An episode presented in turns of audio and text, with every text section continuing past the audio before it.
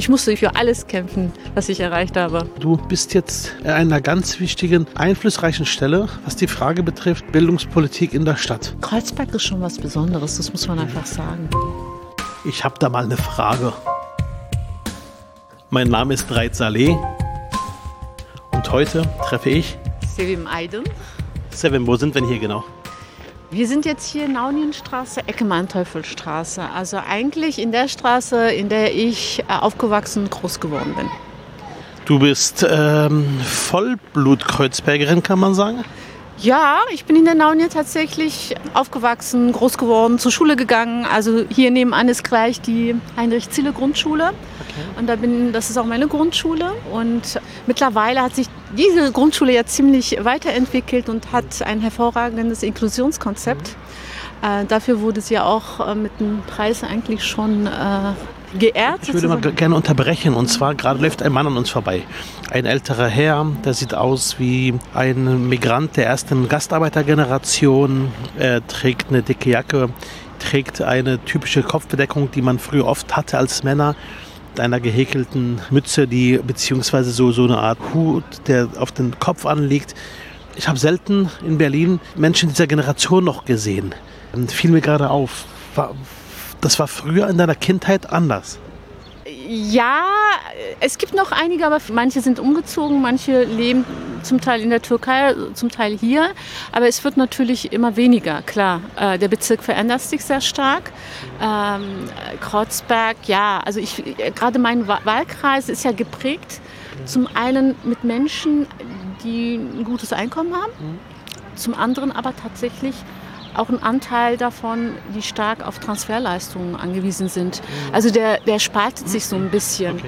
Also wir haben auf der einen Seite wirklich teure Eigentumswohnungen und auch Altbauwohnungen, die einige sich auch gut, also mit hohem Einkommen auch leisten können. Auf der anderen Seite, also wenn wir in den Wassertorkiez gehen oder am Moritzplatz, da sind halt äh, mehr Menschen ähm, mit geringem Einkommen und eben auch die teilweise auch natürlich auf Transferleistungen angewiesen sind. Also so beides ist aktuell noch, noch, noch vertreten, aber es ändert sich. Also wenn man sich die Zahlen von 2007 bis 2010 anguckt, das war ja letztens im RBB, die hatten ja so eine äh, Statistik, ne, wo man ganz genau gesehen hat, dass viele Hartz-IV-Empfänger aus Friedrichshain-Kreuzberg, das waren 14.000, um die 14.000 Menschen, die ausgewandert sind in die Randbezirke. Genau. Das heißt aber auch die Menschen, die hier mal gelebt haben, als du, du hast gerade uns deine Schule gezeigt, deine Grundschule, an der du selber warst. Das heißt, du äh, selbst bist ja auch Gastarbeiterkind, kamst mit, glaube ich, sechs Jahren nach Berlin. Ja, ist richtig. Mhm. Genau. Und das heißt aber auch diejenigen, die früher mal hier gelebt haben, auch die Generation der Gastarbeiterinnen und Gastarbeiter, wurden auch viele auch hier aus den Kiez verdrängt. Äh, kanntest du auch viele Menschen, die hier gelebt haben, die hier nicht mehr leben? Ja, äh, also auch meine Familie. Also teilweise sind die, wohnen die ja auch nicht mehr hier. Ne? Ich bin zwar noch da, das ist ja Straße 3, da habe ich auch genau. gewohnt tatsächlich. Okay. Ich habe direkt auf diesen Spielplatz geguckt. Okay. Und äh, genau, also wir sind mitten hier ja. im Leben, wo ich tatsächlich aufgewachsen bin. Und vielleicht weißt, ich weiß nicht, ob du es weißt oder nicht, aber die Naunienstraße ist ja total berühmt ähm, als Gastarbeiter. Ne? Äh, also Familie, weil äh, der berühmte türkische Schriftsteller, ach, jetzt fällt mir der Name nicht ein. Ähm, oh der, le der lebte hier? Der lebte in Berlin, nicht hier, aber der hat ja über Aras Ören, Entschuldigung. Aras Ören hat ja über diese Straße geschrieben und über die äh, Gastarbeiter mit dem Titel Was will Niasi in der Naunienstraße. Ach, stimmt. Ja, ja, ja, ja, genau. Genau, das heißt, diese Straße ist quasi auch ein Inbegriff für die Generation der Gastarbeiter. Also viele sind wirklich hier aufgewachsen. Ne? Vielleicht kennst du die Naunienritze ja auch. Ne? Du kennst die 60 äh, äh, Boys. Ne? Und das war ja auch der Ort, wo die, die sich getroffen haben. Mhm. Äh, ich hatte damit natürlich nicht so viel zu tun, mhm. aber es war so die Zeit, wo sich auch diese Gruppe damals gebildet hatte. Ne? Mhm. Und das waren ja alles Gastarbeiterkinder gewesen. Mhm. Du bist jetzt im Abgeordnetenhaus. Ähm, das Thema Würdigung der Generation der Gastarbeiterinnen und Gastarbeiter ist schon für dich ein Thema. Du hast auch eine Initiative gestartet äh, gerade. Ähm, vielleicht erklärst du noch mal, was genau du möchtest. 60 Jahre Abwerbeankommen Türkei-Deutschland. Ne? Und äh, die ersten Anwerbeabkommen wurden ja 1955, ne? das erste war mit Italien. Und ich fand das, also ich finde es immer noch, dass gerade die erste Generation der Gastarbeiter wenig gewürdigt wurde in diesem Land. Und die haben viel. Also deine Elterngeneration? Meine Elterngeneration vor allem. Ähm, die haben ja dieses Land mit aufgebaut. Ne? Und auch, ich finde, auch Kreuzberg haben sie mit aufgebaut. Also das ist ja, also Kreuzberg ist ja so, so das Symbol der Vielfältigkeit, finde ich. Und auch der Einwanderung. Und das vergisst man zu sehr. Und ich fände es sehr, sehr schade, wenn es verloren ginge, weil je weniger diese Generation nicht mehr hier leben wird, desto weniger wird man ja an die Menschen denken. Und deshalb fände ich auch sehr, sehr wichtig, wenn wir tatsächlich ein Gastarbeiterdenkmal hier hätten. Aber äh, es sollte auch ein Gastarbeiterdenkmal sein, wo alle Gastarbeitergenerationen, also nicht Generation, sondern von allen Ländern sozusagen. Alle Gruppen quasi. Alle Gruppen umfasst. Äh, und äh, Kreuzberg ist dafür geeignet, weil wie gesagt, das ist so stark von, von Gastarbeitern einfach geprägt, finde ich. Das Thema Gastarbeiter ist dir ein wichtiges Anliegen, die Würdigung der Leistungen auch der Gastarbeiter. Sie haben Kreuzberg aufgebaut, Berlin aufgebaut, Sie haben Mitte aufgebaut, auch dass Deutschland heute ist, wie es ist. Hast du manchmal das Gefühl, dass ähm, tatsächlich über viele Jahre hinweg insgesamt auch die Politik, auch die Gesellschaft einfach die Gastarbeiterinnen und Gastarbeiter nicht mehr im Blick hatte und auch deren Leistungen? Naja, ich finde, man redet wenig darüber, oder? Also gerade für, mhm. über die erste Generation. Also ich finde, also unsere Generation, ähm, wir können die Sprache, wir können uns artikulieren und wir nehmen auch unsere Rechte wahr. Und ich, es hat mich wirklich geprägt, als ich in einem Seminar saß und wo ich einen äh, Artikel und das Coverblatt von dem Spiegel gesehen habe und ein Artikel, wo wirklich über Ghettos gesprochen worden ist.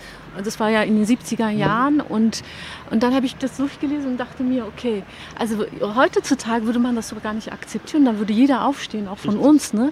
Aber damals, diese Menschen haben nicht mehr mitbekommen, was über sie geschrieben wird und geredet wird. Weil sie gar nicht gelesen haben, den Spiegel. Nee, haben sie nicht. Genau. Ne? Und äh, dass, sie, dass man solche Artikel über eine Generation oder Menschen geschrieben hat, die eigentlich nur dahinter waren, eben äh, ein gutes Leben zu haben. Das fand ich so ein bisschen krass und das hat mich sehr geprägt, muss ich sagen. Und ich fand es ist halt schade wirklich, wenn man nicht selber in der Lage ist, äh, seine eigenen Rechte wahrzunehmen, weil man die Sprache nicht kann oder weil man die Rechte einfach nicht kennt. Und äh, wir sind in einer anderen Lage. Also wir haben ja, ich bin ja hier sozialisiert, ich bin hier aufgewachsen, ich habe hier studiert. Mir kann keiner was sagen. Wenn die was sagen, dann stehe ich auf und äh, kann mich verteidigen. Aber Na klar. Wir blicken mal zurück. Die junge Seven Meilen, sechs Jahre nach Berlin gekommen. Erinnerst du dich noch an die Zeit, an die ersten Jahre, als du nach Berlin kamst? Oder ist das schon zu lange her? Und wenn ja, was war das für ein hm. Gefühl damals? Ah, ich, erinnere mich noch, ich erinnere mich noch genau daran, wo ich, ich wo ich, nach Berlin kam. Du auch, ja? Ich erinnere mich wirklich sehr, sehr genau äh, daran und ich erinnere mich auch an meine Schulklasse und wie ich da saß. Es ist wirklich ein ganz, ganz komisches Gefühl. Du bist in einer Klasse, wo du kein Wort Deutsch kannst. Und da guckst du nach rechts, nach links, du verstehst aber nichts. Und auch dieser Lernprozess, den man durchmacht, auch die Fehler, äh, die man macht. Also irgendwann, ne, das ist, setzt ein Prozess an, wo du dann lernst, ach, ich spreche, aber ich kann auch Fehler machen, das ist gar nicht so schlimm. Und nur so lerne ich dann. Ne? Aber ich muss sagen, das ist damals für mich sehr, sehr wichtig war, dass, weil du kannst dich sicherlich daran erinnern, dass früher eben diese Ausländerklassen da waren und man nur eben mit Migranten... Die hießen auch Ausländerklassen, ja, die genau. Ausländerklassen und da war man tatsächlich unter Migranten einfach. Und da, genau. da hat man auch noch natürlich Türkisch gesprochen. Ja. So. Und es hat sich sehr schnell verändert, nachdem ich in die Regelklasse gekommen bin. Also das heißt, wo, ich sag mal jetzt Biodeutsche auch darunter waren, wo man auch genau. die deutsche Sprache einfach äh, praktizieren konnte und mhm. deshalb dann auch die Sprachentwicklung sich mhm. einfach anders entwickelt mhm. hat. Und daran kann ich mich wirklich sehr, sehr gut erinnern. Erinnerst du dich, wir können aber vielleicht hier runterlaufen nochmal in den Park rein. Erinnerst du dich noch an die erste Begegnung dann mit einer mit deutschen Personen? Äh, das waren hauptsächlich tatsächlich meine Lehrer. Die Lehrer waren Bezugspersonen? Die Lehrer waren Bezugspersonen. Die Lehrer waren für mich auch tatsächlich zum damaligen Zeitpunkt Vorbilder. Und ja. als zweites sozusagen, weil ich einen älteren Bruder hatte, der immer so alles im Prozess vor mir war, war er für mich auch dann auch mhm. nochmal Vorbild. Mhm. Also, aber ähm, so erste Ansprechpersonen sind tatsächlich Lehrer gewesen. Mhm. Und das, die spielen auch eine entscheidende Rolle, finde ich. Also die können dann auch einen lenken. Also zumindest ich habe es ähm, mhm. so empfunden mhm. oder so erlebt. Mhm, genau. Jetzt läuft wieder ein Mann von, an uns vorbei, von der ersten Gastarbeitergeneration. Ich habe wirklich viel Respekt. Das merkst du vielleicht auch vor dieser Generation, äh, weil auch mein Vater damals als Gastarbeiter nach Berlin kam, irgendwann seine Familie nachgezogen hat und ich kam mit fünf Jahren nach Berlin. Und von daher ist es für mich was ganz Besonderes, diese, dieses, dieses Würdigen der Leistung dieser Menschen bleiben wir kurz noch bitte bei der Vergangenheit, bevor wir dann zur Zukunft kommen und auch zu dem, was du aktuell machst. Dann warst du irgendwann so weit in die Oberschule zu gehen. Mhm. Welche Empfehlung hast du damals bekommen? Ich habe die Gymnasialempfehlung bekommen. Das heißt, du hast von Anfang an Gymnasial bekommen. Das heißt, du hast nicht dasselbe Schicksal gehabt wie viele andere, die in Hauptschule eingestuft worden sind. So nach dem Motto, da bist du mit anderen Türken zusammen. So, das habe ich ja damals erlebt. Nee, also ich habe tatsächlich eine Gymnasialempfehlung bekommen. Also noch krasser war die Entwicklung von meinem Bruder. Also der, mhm. der war ja ein bisschen älter mhm. und der ist dann mit zwölf dann in die Hauptschule gekommen, weil er kein Deutsch mhm. konnte natürlich. Und dann war es so aber, dass er direkt, ich glaube nach einem Jahr oder so, die Gymnasialempfehlung bekommen okay. hat und auf dem Gymnasium weitergemacht hat mhm. und dann hat er Jura studiert. Super. Also seine Entwicklung war echt noch eine andere, andere weil wir haben schon einen Altersunterschied. Also ich war ja sechs und der war zwölf mhm. ne? Mhm. und ich habe gleich die Sprache gelernt, er nicht äh, er musste, also in dem Alter ist es ein bisschen schwieriger als bei mir natürlich. Ne? Genau. Du hast dann ähm, irgendwann studiert. Was hast du studiert? Also ich habe auch meinem Bruder nachgemacht und habe dann auch, für uns kam immer entweder Jura oder äh, Medizin. Ne? Das sind so, äh, die typische Migrantenvirus. Ja, weil das klare Berufsbilder sind. Ne? Genau. Also bei den Migranten ist es ganz typisch. Die werden, das ist so familiär, glaube ich. Das ja. sind die wichtigsten Berufe und also auch Ansehen so ist ein bisschen so Arzt oder Jurist so. Wa? Ja, aber Migranten, also was, die werden mit wissenschaftlichen Mitarbeitern nichts anfangen. Die werden fragen, ah, was ist denn das eigentlich? Ist ne? Mittlerweile anders, aber es war damals so genau. Ja, genau. Genau. genau, und deshalb äh, entweder Handwerksberufe, ne? also, so, mhm. also Berufe, die klares Berufsbild haben, genau. äh, die waren angesagt und Medizin Jura war immer angesagt. Insofern mhm. mhm. habe ich auch den Weg eingeschlagen. Mhm. Genau. Du hast dann ähm, viele Jahre auch beim Thema berufliche Bildung gearbeitet. Ja. Das Thema Aufstieg, das Thema Arbeit, das Thema berufliche Bildung ist dir wichtig. Warum? Ich glaube, meine eigene Laufbahn hier hat mich sehr, sehr, sehr stark geprägt. Mhm. Auch die Schulbildung, die Berufsbildung und, und für mich war auch immer wichtig, sich weiterzubilden. Auch ähm, das wurde uns so von der Familie auch mitgegeben und eben für immer die sozial Schwächeren da zu sein. Und das ist mhm. der Grund, warum ich auch diesen Aufstieg durch Bildung, mhm. ich habe es erlebt, ich habe das selber geschafft und ich wollte auch, dass andere das gelingt einfach. Mhm.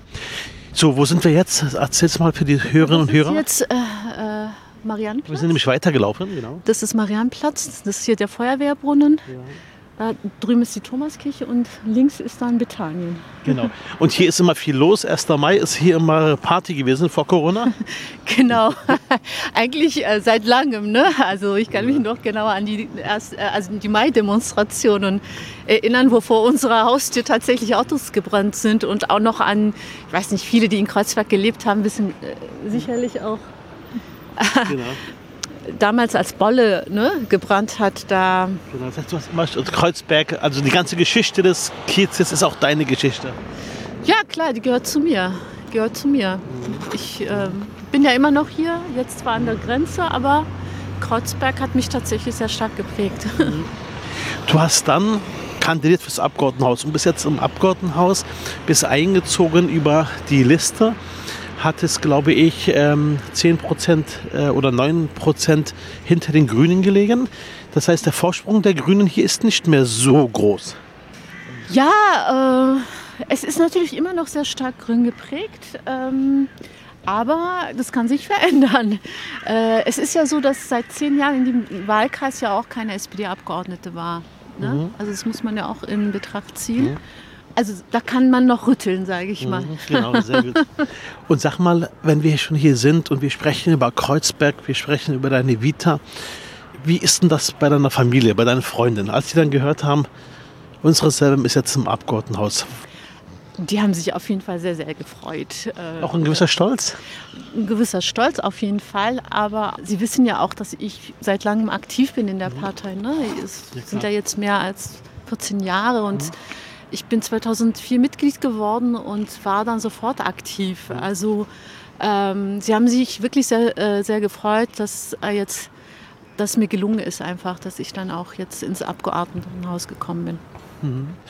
Und du hast ja, ähm, ich erinnere mich, als es darum ging, welche Ausschüsse du auch äh, vertrittst, auch gleich gesagt, irgendwas mit Bildung ist mir wichtig, Weiterbildung, Fortbildung, all das Thema ist mir wichtig. Und jetzt bist du in dem Bereich Bildung auf Anhieb die Vertreterin, das nennt sich bei uns in der Fraktion des Arbeitskreises Bildung, ein sehr wichtiger, ein sehr mächtiger Arbeitskreis in der SPD und hast im Grunde genommen jetzt wirklich viel auch zu entscheiden. Das heißt, du bestimmst nicht nur in Berlin alle Fragen, die die Berlinerinnen und Berliner betreffen, sondern du bist jetzt an einer ganz wichtigen, einflussreichen Stelle, was die Frage betrifft, Bildungspolitik in der Stadt.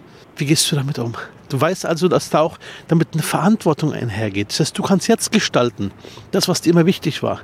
Als kleines Mädchen damals nach Berlin, immer wieder den Bildungsweg als Teil deines Weges auch zu sehen, deine ganze Vita dreht sich um das Thema Bildung. Und jetzt bist du an der Stelle und kannst entscheiden. Sitzt im Vorstand der Fraktion auf Anhieb mit bei und hast sehr, sehr viel Einfluss. Denkst du manchmal auch selbst, boah, jetzt kann ich gestalten? Ja, es ist auf jeden Fall ein schönes Gefühl, dass man ähm, mitreden kann, mitgestalten kann, mitbeeinflussen kann. Gesetze, Initiativen, äh, Haushalt, was bald auf, auf dich zukommt ja, ich muss natürlich bin ich noch am Anfang, muss noch einiges dazu auch lernen.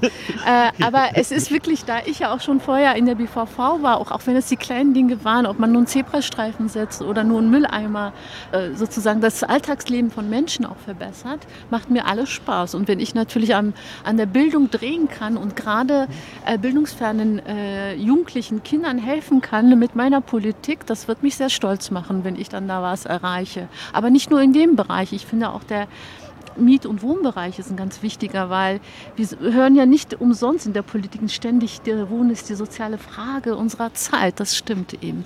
Ich glaube, die Menschen bewegen gerade die hohen Mieten einfach sehr stark. Und gerade Menschen, eben, die wenig oder ein geringes Einkommen haben, für die müssen wir ja auch Wohnraum schaffen. Und das betrifft leider äh, eben auch viele, viele Migranten, weil sie eben auch zu einer gewissen sozialen Schicht gehören, die eben nicht immer gut verdienen oder in Jobs tätig sind, äh, ja, wo sie einfach eben nicht viel verdienen. Äh, und, ja, ähm, du hast gerade sehr bescheiden geantwortet. Das zeichnet dich auch aus. Dann nochmal die Frage ganz konkret. Du bist jetzt im Berliner Abgeordnetenhaus, entscheidest über Gesetze, Initiativen, über Haushalt mit. Du hast jetzt im Bildungsbereich wirklich Einfluss. Ihr könnt gemeinsam mit den Fachpolitikern eine ganze Menge gestalten. Bis jetzt an der Zielsetzung, wo du hin wolltest und kannst verändern.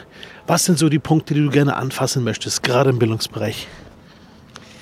Also wir müssen wirklich dafür sorgen, dass wir mehr Lehr Lehrer kriegen. Also das ist wirklich sehr entscheidend. Unterstützt du die Verbeamtung? Äh, mittlerweile ja. Mittlerweile ja, weil äh, wir sonst dadurch wirklich ähm, einfach Lehrer verlieren. Aus der Not heraus quasi. Aus der Not heraus. Nicht, weil du für Verbeamtung bist irgendwie, sondern. Genau, weil, weil, weil, das, weil, weil, wir, weil ich denke, wir sind in einer Situation, wo wir das wirklich jetzt brauchen.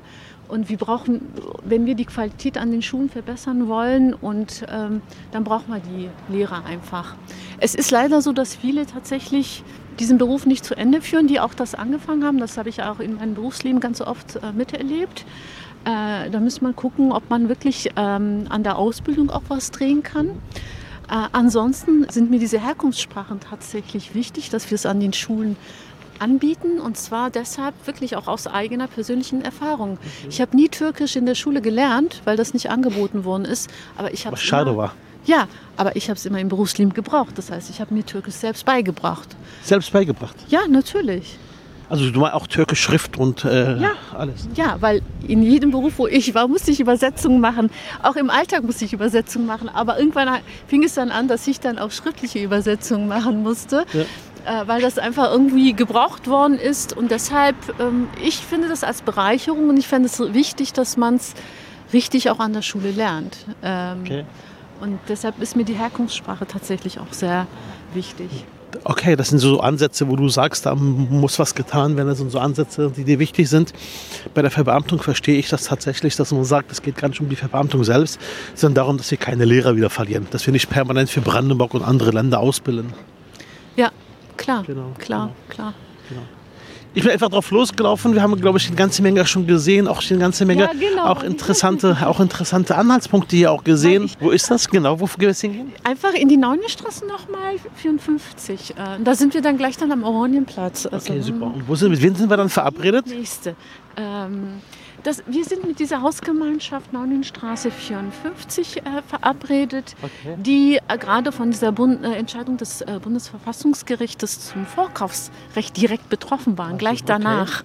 Genau, und ja, sie hatten im Grunde so ein bisschen Pech, weil sie in diese Phase äh, gefallen sind. Und im Grunde gab es äh, neun Genossenschaften, die bereit wären, dieses Haus zu kaufen. Okay. Aber aufgrund des Bundesverfassungs, also der Entscheidung des Bundesverfassungsgerichtes, äh, ist es so, dass der Eigentümer jetzt das erworben hat. Die okay. Zeit ist ja abgelaufen. Und das war genau die Phase, wo, die, wo das Urteil kam quasi. Genau, genau, das war genau die Phase. Das kam im November. Mhm. Und im Januar sollte, äh, ist die Frist dann halt abgelaufen okay. für, für das Vorkaufsrecht. Okay, gut, ich spreche ja gleich. Ähm, Nochmal eine Frage zum Thema Bildung, ähm, weil du bist unzertrennlich mit dem Thema Bildung ja verbunden. Soziale Gerechtigkeit. So, ist so ein Begriff, der zu dir passt. Das Thema soziale Gerechtigkeit. Was heißt für dich soziale Gerechtigkeit? Du Sozialdemokraten aus Kreuzberg. Ja, soziale Gerechtigkeit. Also das, ist, das muss ja alle, viele Bereiche betreffen. Ja. Ob das in der Bildung ist, ne, die, wo man den Zugang schafft, ne, äh, Menschen, die bildungsfern sind, äh, auch auf dem Ma äh, Arbeitsmarkt heißt es Zugang schafft.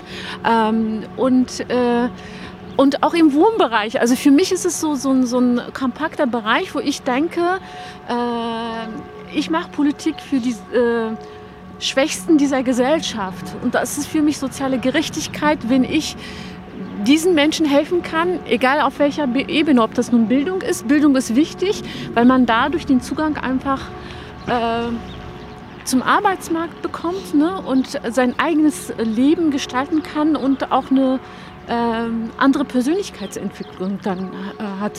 Mhm. Und deshalb ist Bildung eben so, so ein Schlüssel, das sagt man ja nicht umsonst, glaube ich.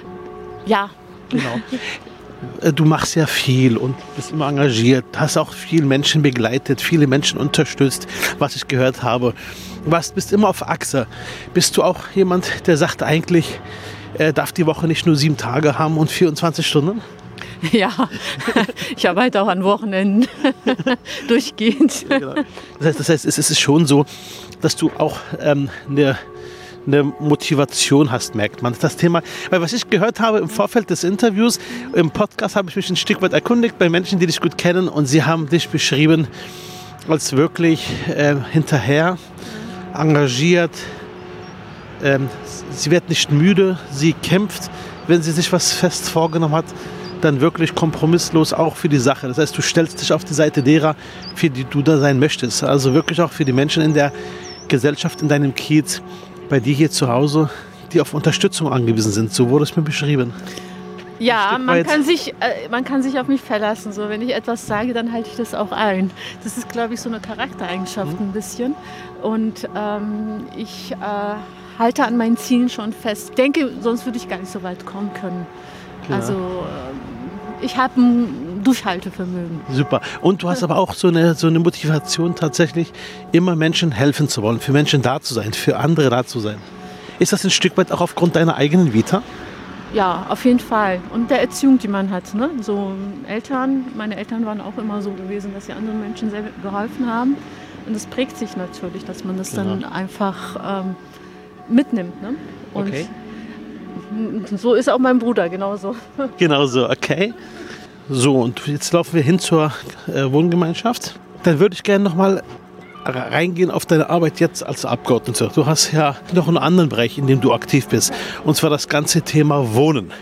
Das heißt, du bist ja für die ganze Thematik äh, Quartiersmanagement, soziale Stadt für die Thematik äh, bezahlbare Wohnraum jetzt auch verantwortlich in der Fraktion und bist da auch in engen Abstimmung mit der extra dafür geschaffenen Stelle der Staatssekretärin Wohnen. Das hast du vorhin kurz angeschnitten.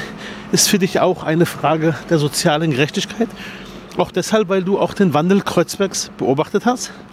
Auf jeden Fall. Also wir haben ja mittlerweile tatsächlich eine Situation, die Leute arbeiten, die haben ein Einkommen von 1,4 und müssen dann 800 Euro Miete zahlen. Ne? Also wovon soll man dann leben? Also äh, und man, hinzu kommt, dass wir einfach keine Wohnung haben. Ne? Mhm. Das ist ja also Leerraum. Ne? Man sagt da unter unter ein Prozent. Das heißt für uns eigentlich im Grunde, wir müssen bauen, äh, kaufen und regulieren noch. Ne?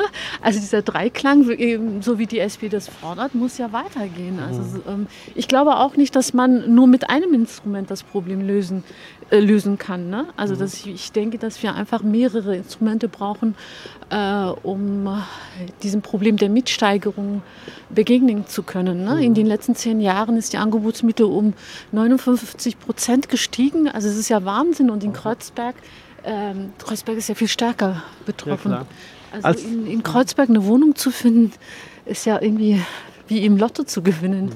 Mhm. Als du gehört hattest an dem Tag, als das Gerichtsurteil kam, äh, der Mietendeckel ist gescheitert. Erinnerst du dich an diesen Moment, ja. als du es gehört hast? Ja, äh, auf jeden Fall. War, war das ein Moment, an den man sich erinnert? ja, auf jeden Fall. Daran kann ich mich sehr, sehr gut Was erinnern. Was war los? Äh, ja, ich dachte mir, ich sag's jetzt einfach scheiße, ne, so. Du erinnerst dich noch, wo du warst, wann das ich war? Ich war zu Hause, wir waren ja im Wahlkampf noch. Äh, genau, das war ja mitten im Wahlkampf, als wir, oder? Irre ich mich? Genau, mitten im Wahlkampf. Das war, das war mitten im Wahlkampf, genau. Ähm, ich war zu Hause an dem Tag, aber ich habe natürlich noch am Abend mitbekommen, am Kotti war ja auch die Demo, also es waren ja fast 100.000 Menschen, die auf die Straße gegangen sind. Und, ähm, und auf den Deck, die haben, glaube ich, auf Töpfe ja, ja. und Deckeln gehauen. Genau, genau. Und es war gesagt, auch ganz Berlin hasst die CDU, glaube ich. Äh, genau. Ja, also ich finde es auch, ich weiß nicht, was die CDU macht, also dass sie immer ständig äh, dieses Instrument schlecht macht. Im Grunde hat das Bundesverfassungsgericht ja nur gesagt, dass äh, wir keine Länderkompetenz haben. Also das Instrument an sich ist ja nicht weg. Das heißt, wir müssen ja auf Bundesebene eine Regulierung dafür finden. Und ich glaube, auch für die äh, für Berlin ist es nicht schlecht, einfach, wenn wir so eine Regulierung hätten äh, auf Bundesebene, um davon Gebrauch zu machen. Man muss es ja nicht gebrauchen, aber ja. dass man die Möglichkeit hat. Mhm. Ich erinnere mich noch genau, als ich das gehört hatte. Ich habe es ein bisschen eher dann äh, gehört, weil ich vorher einen Hinweis bekommen hatte und da war ich gerade unterwegs am Lindufer im Bezirk Spandau und ich habe gedacht, oh weia, warum das jetzt? Wir stehen gerade hier vor einer Häuserfront. Ich würde sagen, das sind Häuser, Baujahr vielleicht 1910, 1915, haut das ungefähr hin? Ja, die sind ja um 1900, 1910 wahrscheinlich entstanden, genau, viele genau, davon. Genau. Genau, mit äh, einer Fassade, ähm, mit viel, mit viel ähm, auch Schmuck. Das, das, ist, ich bin nicht sicher, aber das ist Jungstil, glaube ich. Das ist Jungstil, genau. Und die ganze Häuserfront steht noch, sind etwas, ähm, etwas ab, ab, also von außen die Fassade abgehauen worden und wahrscheinlich aus Kostengründen. Aber ansonsten sehen wir hier Häuser und die sind noch nicht saniert. Wohnen hier noch diejenigen, die sich die Stadt noch leisten können, Kreuzberg leisten können oder mittlerweile auch nicht mehr? Und auf der anderen Seite haben wir dann typische Neubauten, ich würde sagen, von, was haben die für ein das sind 80er, ja. 80er? 80er so ungefähr, ja. Also das ist auch, genau. da vorne sind auch die äh, Ende 70er, Anfang 80er Bau. Genau. Also wohnen hier noch Menschen, die sich mit normalem Einkommen oder auch nicht mehr? Also ich denke, die alten Mieter, die da drin sind, ne, die haben wahrscheinlich noch die alten Mieten. Ne? Ähm, ich denke, das ist so eine Mischung noch. Also Viele wohnen hier ja seit 30 Jahren. Wir werden es jetzt in der Neuen Straße 54 das ja auch sehen. Ja. Ähm, also die werden das auch selbst erzählen. Ne? Einige davon wohnen genau. tatsächlich seit mehr als 30 Jahren und so. Und äh, die wollen ja nicht wegziehen. Ne? Sie wissen ganz genau, in dem Moment, wo sie hier raus sind, werden sie nie wieder so eine Wohnung bekommen. Ja. Also ich denke, diejenigen, die noch da sind, sind tatsächlich noch die alten Mieter. Verstanden. Genau hier in genau. ist das genau. Ballhaus. Also da, wenn du darüber redest, dann kommen Erinnerungen wieder. Ja, genau, hier ist das Wallhaus. Genau, okay, super. Ich habe noch eine Frage. Ich gucke gerade mein Handy, wo ich mir ein paar Fragen aufgeschrieben habe. Gewerkschaft. Was heißt Gewerkschaft für dich? Arbeitnehmerinnenrechte.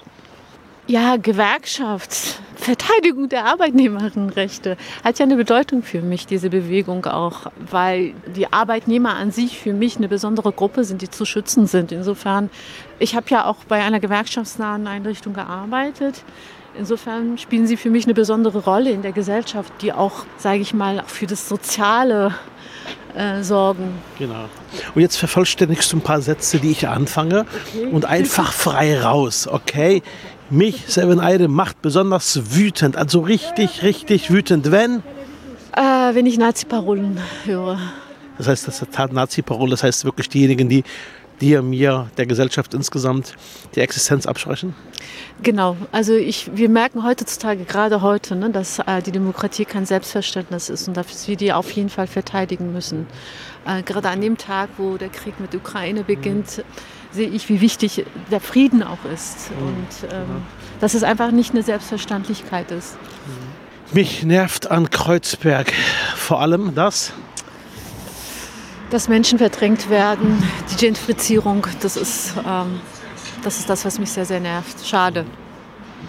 Am liebsten habe ich in meinem Heimatbezirk, wenn? Das Essen ist doch hier super. Die Vielfalt. Das heißt eine gute Gastronomie. Eine gute Gastronomie. Genau, das ist gut, okay. Die Corona-Zeit bedeutete persönlich für mich? Ah, die Einschränkung des sozialen Lebens, was was manchmal echt schon auf die Psyche geht. Mhm.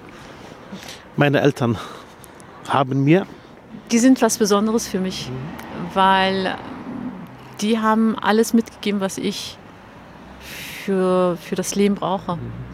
Sie leben nicht mehr und deshalb ist es mhm. nochmal, also deshalb habe ich so ein mhm. bisschen darüber. Mhm. Ist das so eine gewisse Dankbarkeit? Sehr, sehr. Ich bin, ich bin sehr, sehr froh, dass ich solche Eltern hatte, die mir vieles ermöglicht haben, auch als Frau. Die können auch stolz sein, wenn sie jetzt sehen, auch vom Himmel, was du alles geschafft hast. Ja, ich bin manchmal traurig, dass sie das nicht äh, sehen konnten. Mhm. Ich glaube, die hätten sich sehr, sehr gefreut darüber. Was hat dein Vater gearbeitet in Berlin? Also mein Vater in Berlin, also der war ja eigentlich, ähm, als er nach Deutschland kam, halt ähm, erst im Bergbau, dann ist er in Berlin hat er sich mal irgendwann selbstständig gemacht. Er hatte so einen Café, so einen türkischen okay. Café, also so mit Tee, Kaffee, so ein Männercafé war das damals. Mhm. Äh, genau. Und Dürftest du da rein als kleines Kind? Ja, ja, auf jeden Fall. Wir durften da schon rein. Sehr gut. Das war nicht verboten. Aber damals waren die so ein bisschen typisch halt für Berlin. Ja, ja, ja, ne? genau. Also die Menschen haben ja auch überlegt, also entweder hat man halt in der Industrie gearbeitet oder genau. musste sich einen Weg finden. Genau. Einige später, gerade nach der Wende, haben sich viele, ne, sind die in die, in die Gastronomie gegangen. Mhm. Aber das waren eher ein bisschen jüngere als jetzt mhm. mein Vater. Mein Vater genau. war ja die erste Generation. Wir machen mal kurz weiter, bevor wir jetzt da sind, glaube ich, war. Kämpfen heißt für mich? Na, kämpfen heißt eigentlich auch für mich durchsetzen und ein Ziele Musstest verfolgen. du viel kämpfen im Leben? Ja, sehr. Ich, hab, ich musste für alles kämpfen, was ich erreicht habe. Ohne Kampf geht nichts. So viel, viel, auch viel hart gearbeitet für das, was du geschafft hast? Ja, klar. Es gibt, äh, also ich habe immer für das, was ich erreicht habe, viel kämpfen müssen. Genau. Okay, jetzt sind wir gerade vor dem Haus. Hallo. Hallo, ist die Frau Eidin, Herr Nielsen? Ja, okay, ich komme runter. Ja.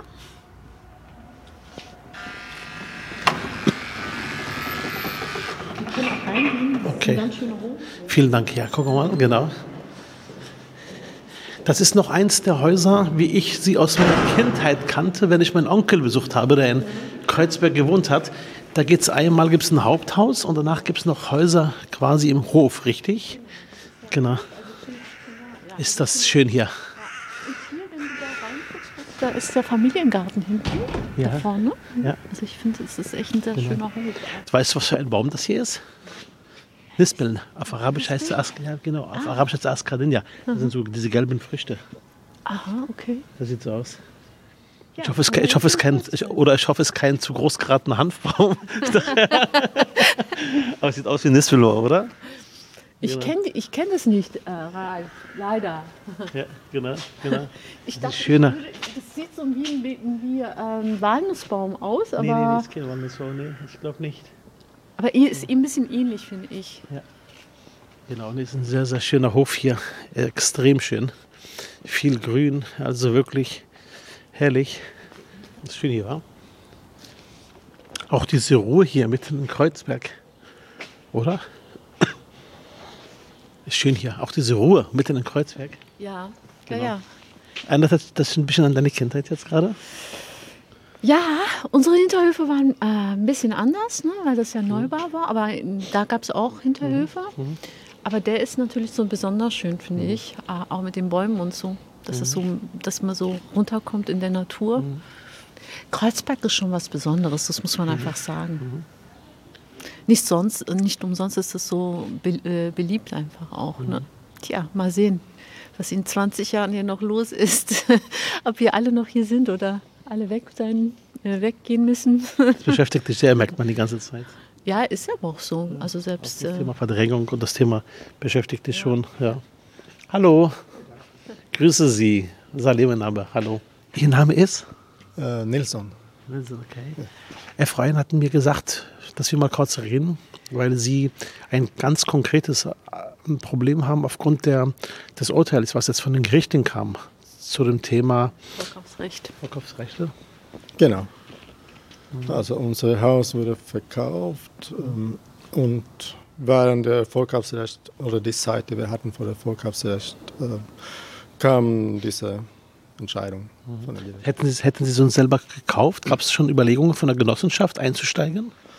Wir hätten, wir haben ganz viele Genossenschaften geschrieben, also mehrere hundert und es gab auch Interesse von dieser Genossenschaft in unser Haus zu kaufen und leider hatten wir dann nicht mehr die Möglichkeit wegen dieser. Das Haus wurde jetzt verkauft. Das heißt, das hat, es hat einen Eigentümer schon gewechselt. Genau, es ist ein Besitzer aus Hongkong. Aus Hongkong. Und äh, die haben auch Hausverwaltung jetzt gewechselt. Und ausdrücklich steht bei der Internetseite von dieser Hausverwaltung, die sind da, um den Gewinn von der Haus zu maximieren mit Mieterhöhungen, äh, auch ja, Bau von Terrassen, Balkons und so weiter. Ist das Gebiet hier ähm, Milieuschutzgebiet? Ja. Dann ist doch aber nicht alles möglich. Das heißt, das Milieuschutzgebiet sichert doch, dass das einiges nicht geht, oder wie ist das? Also ich weiß nicht, ob wahrscheinlich sind das keine Ankündigungen. Sie haben ja bis jetzt noch nichts bekommen. Nee, äh, ich habe nur die Internetseite von der Hausverwaltung gelesen. Da steht, wir sind da durch.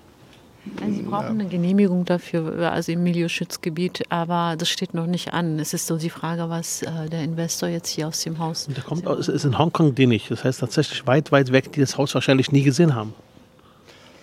Genau, wir haben versucht, die auch zu kontaktieren, aber bis jetzt haben wir keine Antwort von denen. Leider.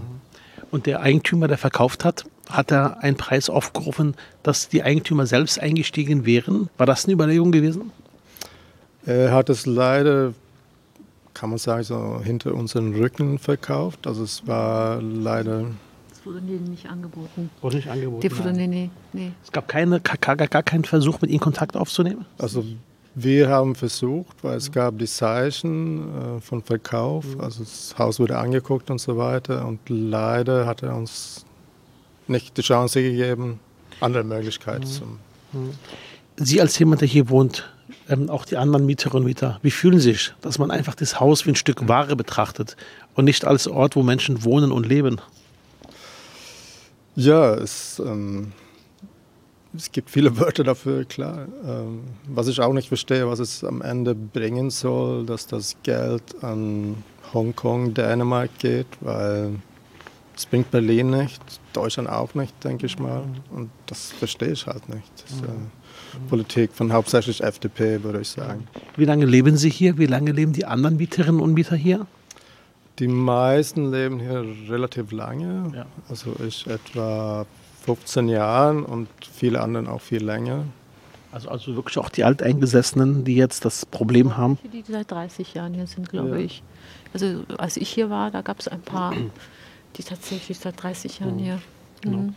Was wir in der Politik machen, ist ja tatsächlich zu sehen, welche Mittel haben wir. Wir haben in Berlin äh, Zweckentfremdungsverbot, Umwandlungsverbot ähm, eingeführt. Wir haben jetzt wieder das Ganze verschärft, auch mit der Bundesebene, was die Anzahl der Wohnungen betrifft, wo man umwandeln darf. von Mieteneigentum. Wir haben damals den Mietendeckel gehabt, der leider gescheitert ist. Wir hatten ja tatsächlich den Vorkaufsrecht in Berlin als einen Sonderweg auch gemacht, sozialdemokratischer Politik, der jetzt einkassiert worden ist. Das heißt, ähm, was erwarten Sie zusätzlich von der Politik? Was ist das, wo Sie sagen, Leute, so geht das nicht, das müsst ihr ändern? Was ist genau das, was Sie fordern als Mieter, als Betroffener? Ja, dass wir einfach hier wohnen können und unser Leben selbst gestalten und nicht als Ware betrachtet zu werden.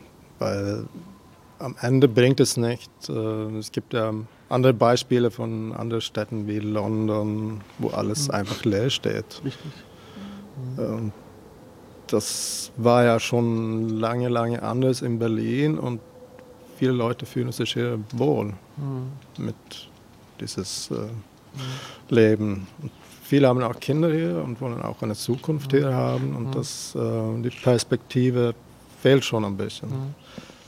Wenn du das hörst, als Politikerin hier zuständig für den Themenfeld Wohnen, für soziale Stadt, für bezahlbare Mieten, was, wenn wir das jetzt ganz konkret hören, wie, was, was, und du bist ja auch eine, die sich engagiert, gerade in diesen Themenfeldern. Was geht, was, ist das auch so ein Punkt, wo man von Wut reden kann? Schon. Also, ähm, also wir müssen auf jeden Fall auf Bundesebene schaffen, dass wir diese Klarstellung im, äh, in dem Baugesetzbuch erreichen, weil das Vorkaufsrecht muss einfach den Kommunen zur Verfügung gestellt werden, weil sie, das ist ja die, das einzige, fast das einzige Instrument, was sie als Kommune in dem Bereich bewegen können. Und, äh wir müssen uns die Rechte geben, dass wir auch handeln können. Auch das Thema Mietendeckel zum Beispiel ist deshalb gescheitert, nicht weil der Mietendeckel per se verboten ist, sondern weil es dafür keine bundesrechtliche Grundlage gibt. Genau, und für, auch für den Mietendeckel brauchen wir wirklich die gesetzliche Grundlage. Ich meine, jetzt sind wir halt mit den Grünen und der FDP äh, auf der Bundesebene in einer Regierung. Ich weiß, dass die FDP das versucht zu hindern, aber ich bin zuversichtlich. Also ich freue mich ja, dass Clara Geiwitz tatsächlich äh, sich auch dazu bekannt hat, eben mhm. sich für dieses Vorkaufsrecht äh, einzusetzen, genauso Johnsel ne, als parlamentarische mhm. Staatssekretärin, mhm. die auch ja Bundestagsabgeordnete für diesen Wahlkreis zuständig ist. Und ähm, ich hoffe, dass wir das durchbekommen. Ne? Also, ähm, also diese beiden Instrumente brauchen wir. Mhm. Auch wenn wir jetzt, also ich finde es gut, dass wir dieses Mietenbündnis haben, weil wir damit schneller reagieren können, wenn wir es schaffen, mit den ganzen ähm, äh, Vermieterverbänden und Vermietern, Genossenschaften und anderen Akteuren eben vielleicht doch äh, eine Regulierung zu finden, mhm. dass eben wir die Mietpreissteigerung in, mhm. ne, in einem in, vereinbaren können. Aber eine gesetzliche, der Verzicht auf eine gesetzliche Regelung fände ich schade, weil mhm. das kann ja so eine Vereinbarung kann ja immer mhm. aufgekündigt werden. Aber damit können wir erstmal schneller reagieren, mhm. bis auf Bundesebene sich was bewegt. Und mhm. deshalb fände ich das sehr, sehr wichtig. Mhm. In Ihrem konkreten Fall ist es aber zu spät. Das heißt, der neue Eigentümer hat gekauft, der alte Eigentümer hat verkauft. Ähm, was in, in seinem Fall jetzt nur noch übrig bleibt, in dem, in dem Haus ist im Grunde genommen das Milieuschutz und eventuell die bundesgesetzlichen Regelungen, die aber schon Spielräume bei der Erhöhung erlauben. Ähm, wie konkret wehren Sie sich jetzt oder warten Sie einfach ab, was passiert? Ähm, wir haben schon sehr, sehr viel gemacht unter dieser Zeit ähm, und werden bestimmt auch mehr machen, aber klar, wir fühlen uns auch jetzt begrenzt da wir eigentlich nicht viel mehr machen können, außer aufmerksam auf unsere Probleme. Hm, genau. So. genau. genau. Haben Sie rausbekommen, ob der neue Eigentümer viele Immobilien in Berlin hat oder einzelne oder schon flächendeckend kauft? Keine Ahnung. Es gibt mehr von diesen sogenannten Beteiligungsgesellschaften, von dieser, das ist unser Hals Beteiligungsgeschäft 3, so 1 und 2 gibt es ja wahrscheinlich noch, aber wo die sind in Deutschland, habe ich keine Ahnung. Haben Sie keine Ahnung? Nee. Also der soll für, dafür eigentlich bekannt sein. Das war ja deren Befürchtung, als sie den Namen davon gehört hatten. Mhm. Also dass da so Wohnungen halt äh, oder Häuser in Berlin mhm. und auch im, glaube ich, Bund der Bundesrepublik, weil sie aus Hongkong kommen, die das dann hier kaufen. Äh, ja, ich glaube, das war schon so ein bisschen ersichtlich, dass sie äh, Geld verdienen wollen. Mhm, Okay. Dann wünschen wir Ihnen alles Gute. Halten Sie wirklich uns auch über Seven auf den Laufenden. Einfach wirklich, äh, wenn wir was tun können, wenn, wenn, wenn Sie merken, es gibt jetzt wirklich konkrete Vorhaben, dann lassen Sie uns gemeinsam prüfen, ob man auch über den Bezirk was machen kann, was man, man muss ja nicht alles genehmigen, auch nicht alle Umbaumaßnahmen und auch nicht alle, alle äh, alle Wünsche der Eigentümer. Das heißt, dann kann man sagen, nein, wir äh, stimmen dem nicht zu, dass folgende Änderungen vorgenommen werden. Lassen Sie uns einfach an der Stelle wirklich zusammenbleiben. Das wäre meine Bitte und schauen, wie wir gucken, auch über den Bezirk, aber auch notfalls auch nochmal direkt den Kontakt äh, da auch zu unterstützen. Okay? Ja, definitiv. Also wir werden auch weiter kämpfen mit allen Möglichkeiten, die wir haben und äh, unser Bestes tun, dass es auch hier so bleibt, wie es ist. Ihnen alles Gute und vielen Dank für das Gespräch. Danke auch. Vielen Dank. Herzlichen Dank nochmal auch von mir aus. Aber wir bleiben ja in Kontakt. Wir haben noch. Ja, Ja? auf jeden Fall. Vielen Dank. Okay, Dankeschön. Dankeschön. Vielen Wir Dank. warten. Dankeschön, vielen Dank. Ähm, wenn du das hörst jetzt von dem Mieter, du hast ja auch mitgewirkt damals beim Mietendeckel, das Gesetz. Du warst dafür, dass wir Vorkaufsrechte in Berlin etablieren. Äh, Da habt ihr auch im Bezirk hier auch einiges gemeinsam auf den Weg gebracht. Ähm, würdest du sagen schon, ähm, dass tatsächlich wir in einer Situation da sind, wo wir die die Systemfrage stellen müssen, auch was Gesetze betrifft, dass du sagst, wir werden einfach vielleicht überlegen müssen, dass wir das Thema Wohnraum nicht mehr als Ware bezeichnen, sondern als Daseinsvorsorge, auch per Gesetz?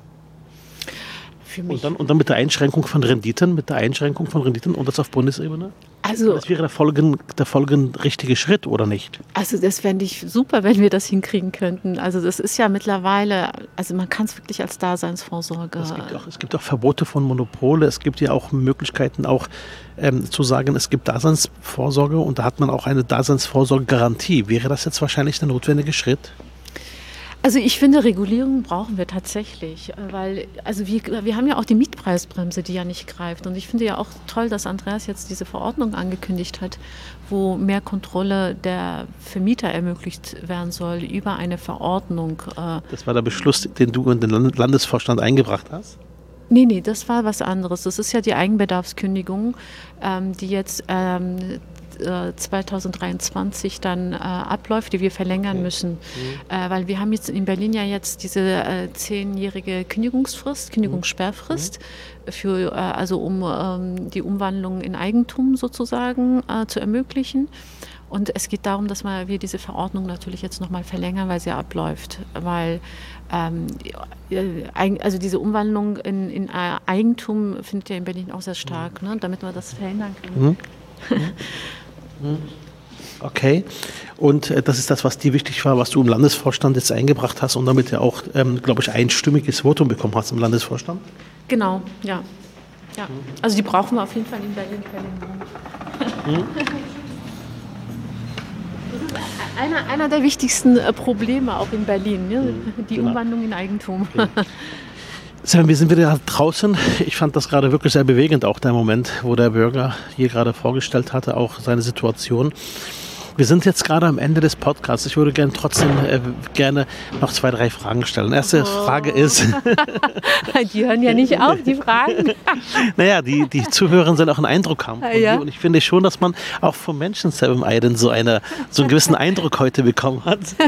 äh, ich würde kurz beschreiben, ich hatte den Eindruck gehabt, wirklich engagiert, kämpferig, äh, an der Sache orientiert, hartnäckig und ähm, hast immer den richtigen Kompass. Das, das heißt, du bist eine, die sich da nicht verbiegen lässt, sondern immer weiß, wofür sie Sozialdemokraten ist.